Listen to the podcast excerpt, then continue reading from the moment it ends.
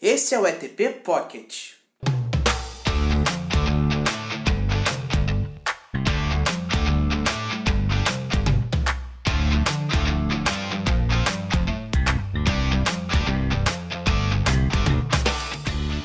Fala pessoal, tudo bem com vocês que estão nos escutando? Chegamos aqui com o nosso esporte também é pop, hoje na versão Pocket, né? Essa versão que chega na sua terceira edição, o ETP Pocket, que é aquela versão mais curtinha, aquela versão de bolsa aí para você escutar, fazendo aqueles afazeres menos demorados, digamos assim.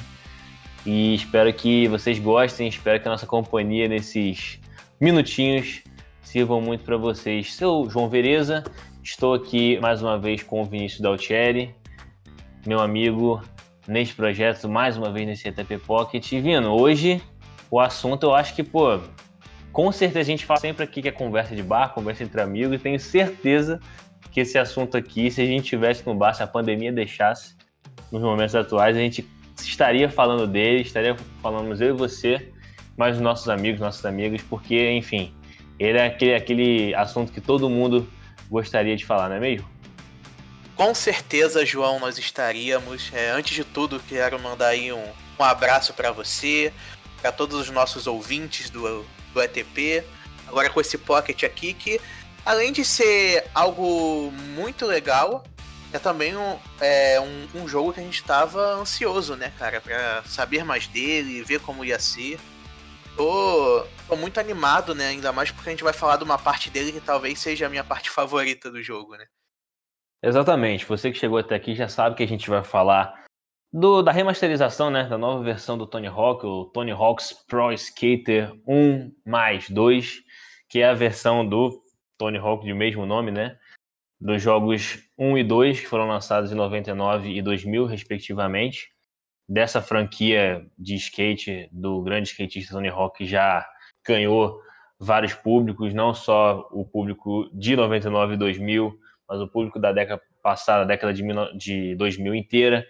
Dessa agora, esse jogo já está prometendo, mais de uma semana de lançamento, ele já está prometendo angariar muitos novos fãs.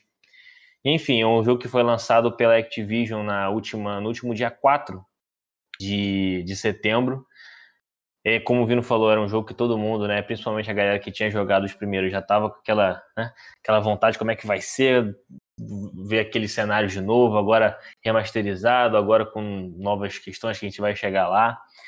Mas todo mundo, muita gente fica perguntando pra gente, né, Vino? Esse jogo aí, skate, que enfim, alcançou gerações, mas todo mundo fala, ah, o Tony Hawk, o Tony Hawk, ah, vou jogar o Tony Hawk. Beleza, quem é o Tony Hawk? Muita gente que não é muito da, vamos dizer, da área, né? Do, do, não só dos gamers, mas também do skate, vai ficar perguntando, pô, caraca, esse jogo tem um nome de um cara, mas quem é esse cara? Esse cara é importante? Claro que ele é importante, né, gente? Pelo amor de Deus, senão ele estaria dando nome ao maior jogo de skate de todos os tempos, com certeza. Mas eu vou chamar o Vino aqui para ele contar um pouquinho pra gente, pra gente debater um pouquinho aqui quem é o Tony Hawk e por que esse cara leva o nome dele, né, nessa franquia espetacular de games. João, como você falou, assim, a gente tem essa ideia de que o Tony Hawk é ser um cara importante na história do skate, mas é legal realmente a gente trazer alguns fatos, né? Tony Hawk, ele é um skatista que nasceu em 12 de maio de 68, ele já dá com 52 anos, e é um dos skatistas mais influentes de todos os tempos. É... Desde muito novo, ele sempre foi um talento. Com 12 anos, ele teve o primeiro patrocinador, com 16 ele já estava assim no top, sendo considerado um dos melhores skatistas do mundo. E é, é interessante, né? Muito legal que a gente tava vendo isso. O Tony Hawk tem uma coisa assim meio de lenda, sabe? Ele já fez assim algumas coisas muito doidas. E sim, então sim. Eu, tive, eu tive a ideia de listar algumas aqui para trazer pro pessoal, que acho que vai traduzir melhor do que a gente ficar aqui falando bem dele, né? Manda bala. Ele venceu a primeira edição dos X Games em 95, Pra quem não sabe, os X Games é assim a, a competição mais badalada de esportes radicais, né? É como se fosse a Olimpíada dos Esportes Radicais, né? É, basicamente, basicamente. Também na mesma competição, em 1999, ele fez história sendo o primeiro skatista a conseguir completar um 900, que são dois giros e meio no ar, né? Nesse mesmo ano foi quando saiu o primeiro jogo, né, o Tony Hawk's Pro Skater, E realmente foi um ano bem especial para ele. E assim, não foi só na, competindo com skate que ele já fez coisas incríveis. Ele já foi apresentador de programa de rádio, dublê, ator. O cara já andou de skate na Casa Branca, convidado pelo Obama. Isso no Dia dos Pais. Inacreditável isso, inacreditável. e acho que a coisa assim mais, mais nada a ver, mais assim, aleatória que eu achei foi que ele participou diretamente da criação do emoji do skate, que você, assim, se você abrir no celular, seja no WhatsApp, no Twitter, você vai ver versões diferentes de emoji. Mas assim, ele ajudou a desenvolver com a empresa que cria esses emojis o emoji do skate, porque ele dizia que o antigo parecia um, um skate de loja de conveniência dos anos 80, eu acho que foi, foi isso que ele disse. Ou seja, é, assim, o, o cara já fez muita coisa, né? Aqui só um resuminho. E dá pra ter, a gente ter uma ideia legal, assim, de por que o Tony Hawk. Com certeza. Se o cara. Você vê a influência que ele tem, ele ficou incomodado com o emoji de skate e sugeriu mudar e foi mudado. Então, assim, é. não é só dentro, né? Vamos dizer assim, ali nas pistas que o, que o Tony Hawk é influente. Assim, até é legal a gente ver como um cara desse e entender, né, também, o porquê dele dar um nome a essa franquia uh, gigantesca de games que não é à toa, né? Não é porque, enfim, não é só porque ele era bom no skate, é porque ele, também ele soube fazer a imagem dele de todas as formas possíveis e principalmente dentro do, né, do meio cultural e do meio do showbiz, assim, vamos dizer, que ele se fez importante, né? Mas assim, passando agora um pouquinho já para o jogo, agora a gente explicou para você que não sabia de nada, tava cruzinho aqui escutando a gente, quem é o Tony Hawk? E, e a gente está falando do jogo que leva o nome desse skatista americano. A gente vai passar um pouquinho pro jogo aqui, né, Vino? Que assim, é um jogo que, cara, pelo menos para mim, é, eu que já, já dei uma, algumas jogadas aqui, eu perdi algumas horas já jogando, é quase que uma venda de nostalgia, né? E aí ele vem com skatistas históricos e skatistas atuais, né? Mas é legal ver como é que o jogo conseguiu unir muito do passado, né? Que é basicamente todo o jogo, né? remasterizado e tal, mas como é que a gente ele conseguiu também unir elementos da atualidade, né? Porque, enfim, né, Vino? Não vão jogar só pessoas né, mais velhas, de 20 e poucos, 30, 40 anos, que jogaram o Tony Hawk's Pro Skater 1 e 2 lá em 99 e 2000, e um pouquinho depois, né?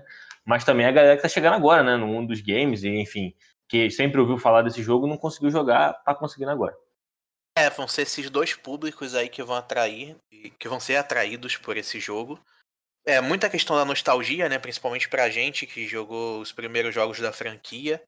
Mas, assim, eles também têm que alcançar um novo público. E acho que essa, essa relação de skatistas é interessante. Eu tava até dando uma olhada no, nos nomes e dois chamam a minha atenção, um pro passado e um pro presente, né?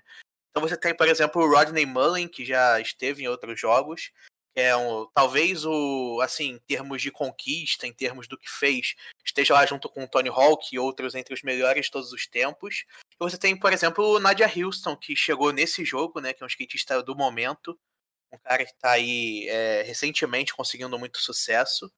E é muito legal a gente ter essa, essa comparação, né? E tem outros nomes, né? Temos também, é, por exemplo, o Bob Burnquist aqui do Brasil. E temos também uma, um, um, novo skatista que é a brasileira, né, Letícia Buffoni. Muito legal também a gente ter uma representação feminina do skate brasileiro.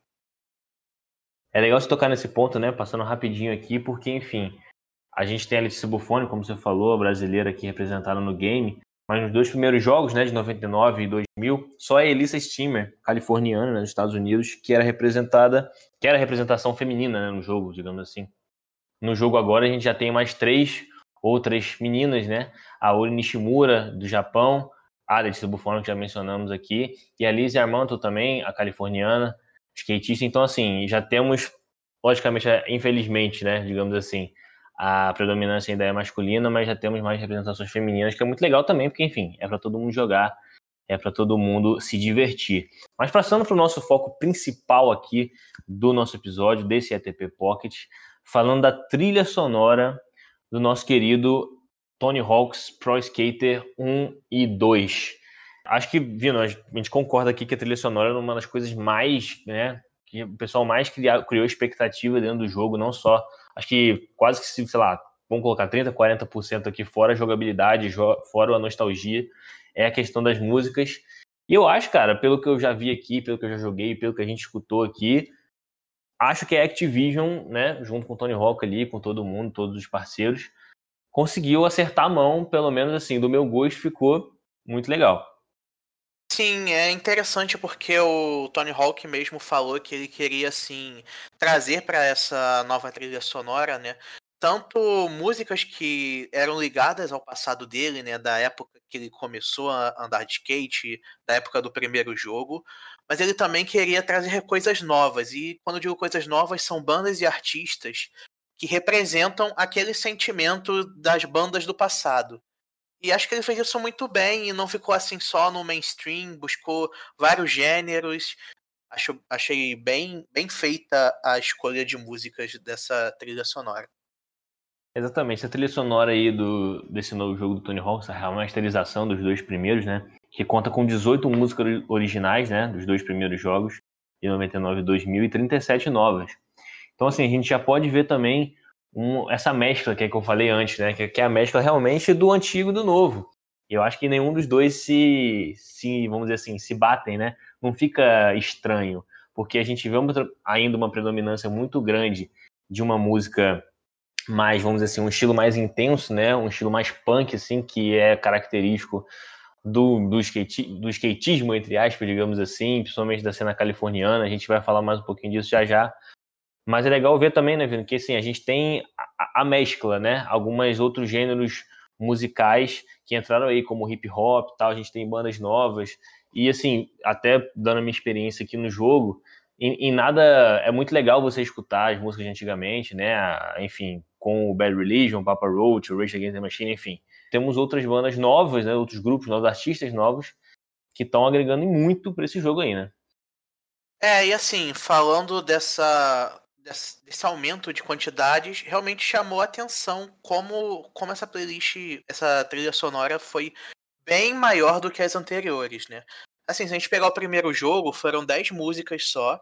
O segundo é, já foram 15, um aumento também um pouquinho menor.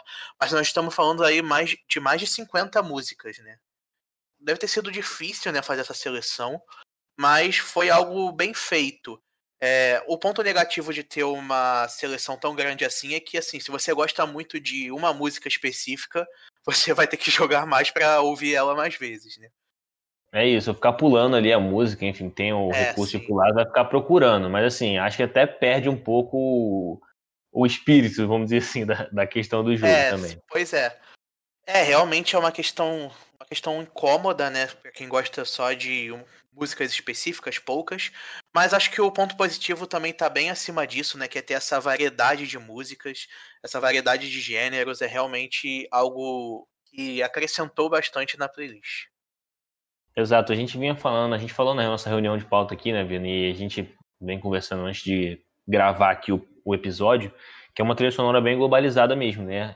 Até nos artistas mais novos que foram introduzidos, essa questão também do rap, do hip hop, tal, até uma, um, um, um rap mais pop ali também, que dá uma batida boa, assim, né, pra dinâmica do jogo. A gente pode citar a Shai, que é uma, uma rapper neozelandesa, né? Uma representação feminina aí dentro do jogo, é muito legal. Baker Boy, que é um, um rapper também australiano.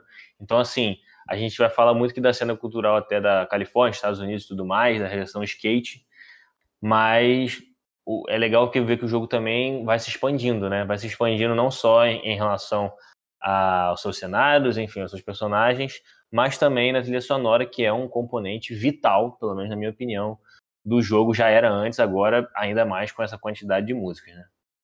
É bem legal, assim, é, tem esse ponto das bandas antigas que não eram as escolhidas e voltaram, mas falando das bandas novas, é, é muito bom a gente ver, assim, grupos novos que fazem tanto música atual quanto buscam, assim, referências de bandas antigas, né? Então é muito legal a gente ter, assim, por exemplo, a banda é, Ace Waze and, and the Ghosts, que tem assim um estilo punk que parece dos anos 80, né? E a gente tem, por exemplo, Junk Bunny, que tem um estilo mais moderno. Então é uma coisa bacana, assim, realmente ter esses grupos novos. Você falou também dos grupos do hip hop, o que é muito legal. Mas em vários gêneros também isso acontece. Exatamente. Chegando aqui num ponto muito, muito, muito esperado, principalmente né, pelos fãs brasileiros. Eu acho que você também, que está escutando a gente, calma, lógico que a gente ia falar do Charlie Brown Jr., né? Essa trilha sonora, dentre mais de 50 músicas, tem uma música da, da banda brasileira, que é a música Confisco. Infelizmente, essa música teve um, algumas mudanças ali, ela, foi, ela era meio, vamos dizer, explicit, né? Para quem entende aí do, do termo da, do mundo da música, mas assim, ela foi um pouco mudada por questões de palavras proibidas, digamos assim e tal. Mas, enfim, ela tá lá e foi considerada um grande, uma grande vitória né, para o público brasileiro, que pedia até a introdução do personagem do Chorão, né? Que é infelizmente falecido em 2013, o vocalista da, do Charlie Brown Jr. Mas assim, não ganhamos o Chorão como personagem do jogo, mas ganhamos a música, né? É muito legal você estar tá jogando ali e tal. Você viu uma música em português, uma banda brasileira que representou tanto o Brasil musicalmente, mas também no skate brasileiro. É bem maneiro. Pô, muito legal mesmo, porque assim, a gente, a gente sabe a importância que o skate brasileiro tem também para a cultura do skate, né? Um dos maiores skatistas da história é brasileiro. Pra quem não sabe, é o Bob Burnquist, né? E foi muito da influência dele, né? Ele chegou a falar também no, no podcast, tem mais discos, mais discos que amigos, né? Que ele falou com o Tony Hawk, que sugeriu, foi ele que sugeriu o Charlie Brown. E muito, muito bacana mesmo. Fizeram também um baita trabalho aí de marketing, né? Sim, é, sim. O canal do Charlie Brown lançou um clipe com a música, com vários, vários, vários momentos do jogo. Então, é, é algo que o pessoal esperava e eles atenderam o personagem jogável, infelizmente, vai ficar pra próxima, mas é algo também que não, não custa sonhar, né?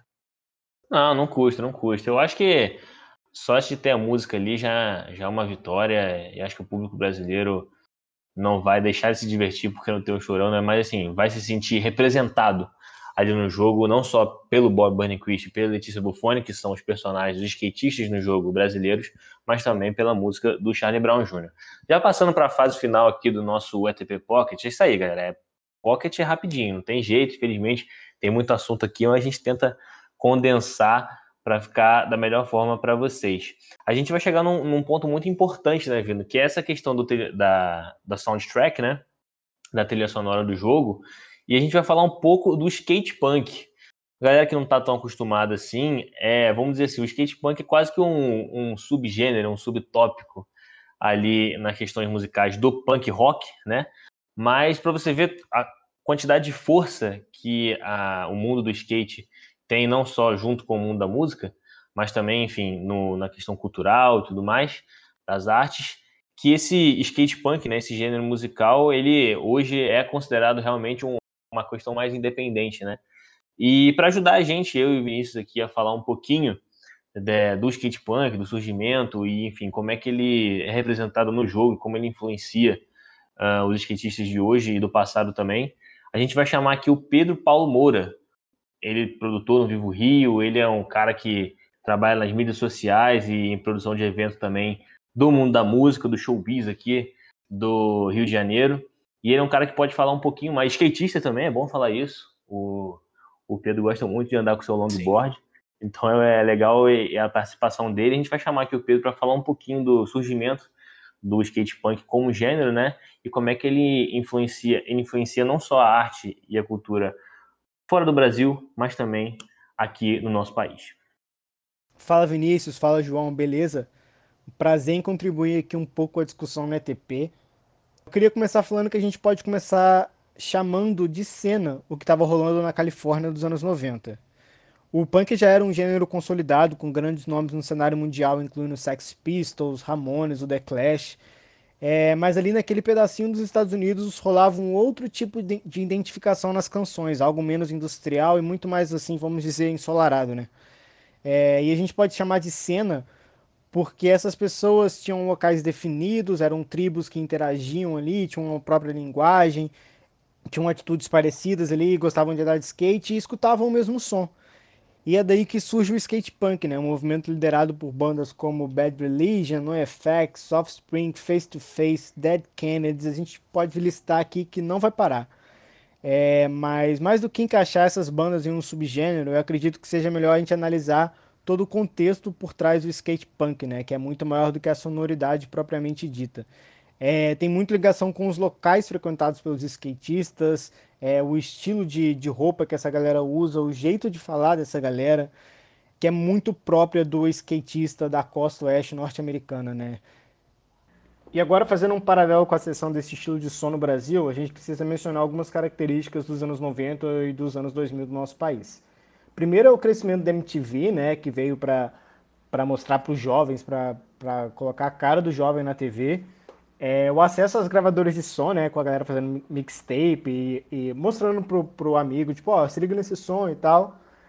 A própria popularização da cultura do, do skate street, claro, a coroação a, é, a, isso tudo, o ódio a isso tudo, com a franquia Tony Hawk, né, que inseriu vários elementos dessa cultura do skate punk dentro de um jogo, né, dentro de, de uma plataforma que a galera conseguia jogar, se ver ali andando de skate e escutar o som que gostava ali que era o skate punk, né? E isso que é legal da gente ver.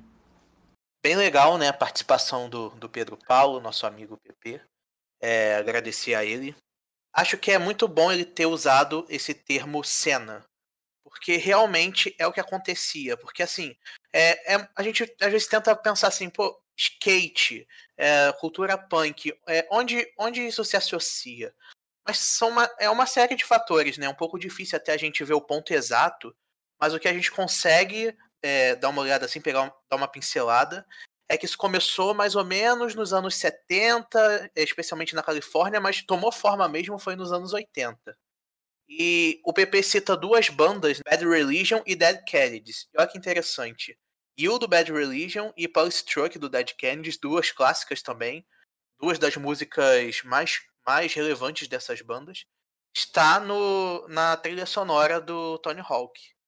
Então, assim, é só pra gente conseguir também ilustrar como, como essa trilha sonora conseguiu realmente abordar a cultura do skate. E só antes de te entregar, João, para você também comentar sobre isso, acho, acho que uma questão legal também de dizer como esse, esse gênero também foi sofrendo suas mudanças, né?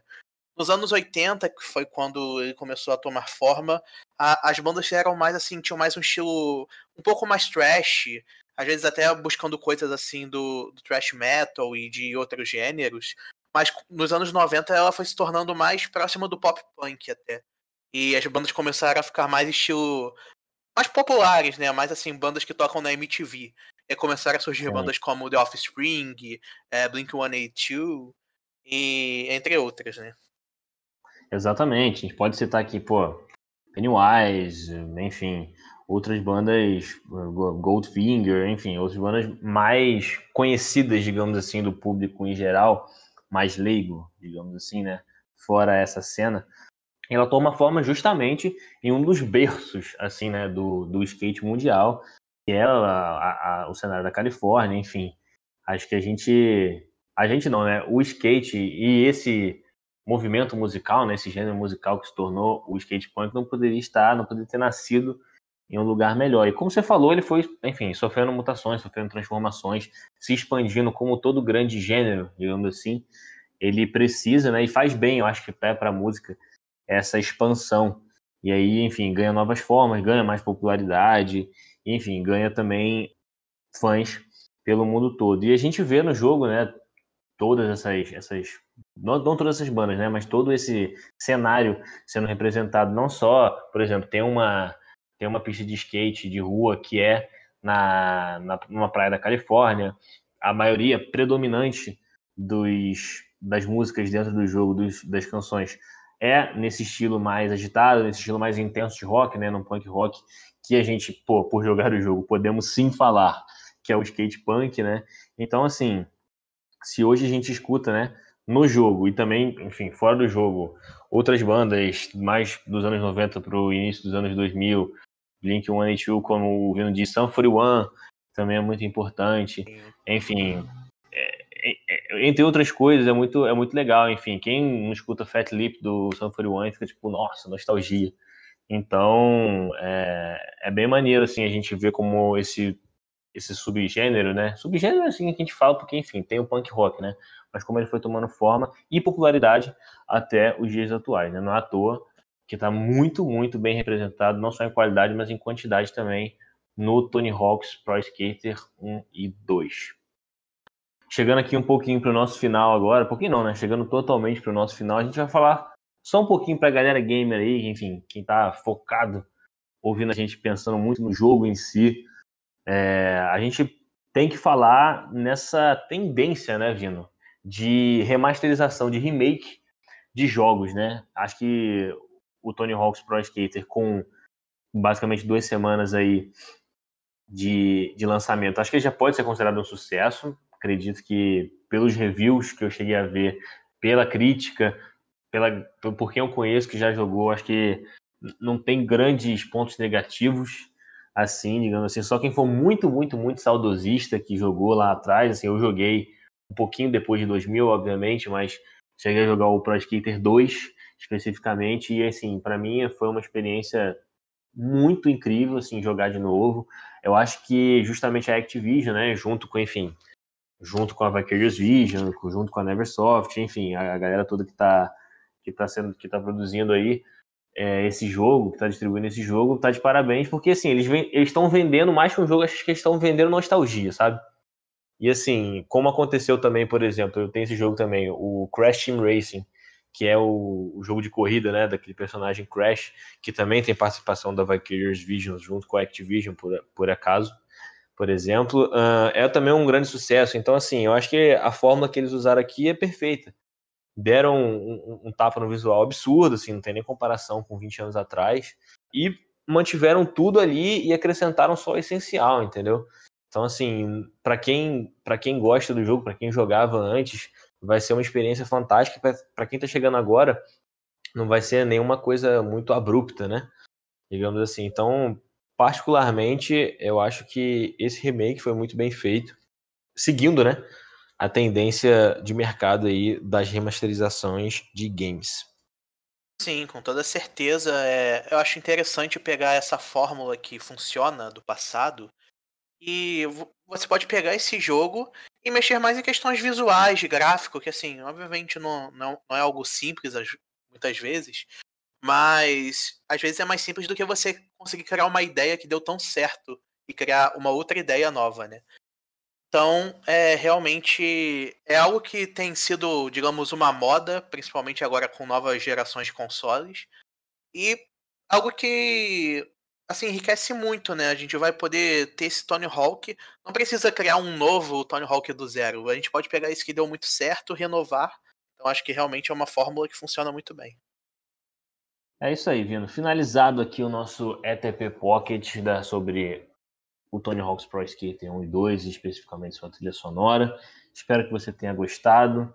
Espero que a gente tenha, tenha colocado tudo de mais necessário, assim, de mais importante nesses minutinhos para vocês. Falem com a gente no Instagram, falem com a gente no Twitter, é, com a ETP Podcast. A gente quer ouvir vocês. Queremos fazer sempre, sempre, sempre esse podcast junto com os nossos ouvintes. Foi um prazer estar com você de novo, viu, Vino? Obrigadão aqui pela, pela ajuda. Agradecer de novo ao Pedro Paulo por ter engrandecido aqui o nosso, o nosso papo. É isso aí. É isso, João. É, desejar um abraço, agradecer muito você que está ouvindo a gente. É, o João falou, mas eu vou ressaltar. Estamos agora também no Twitter, então é, a gente convida vocês também a interagir com a gente lá. E é isso, pessoal. Um abraço aí. Valeu, galera.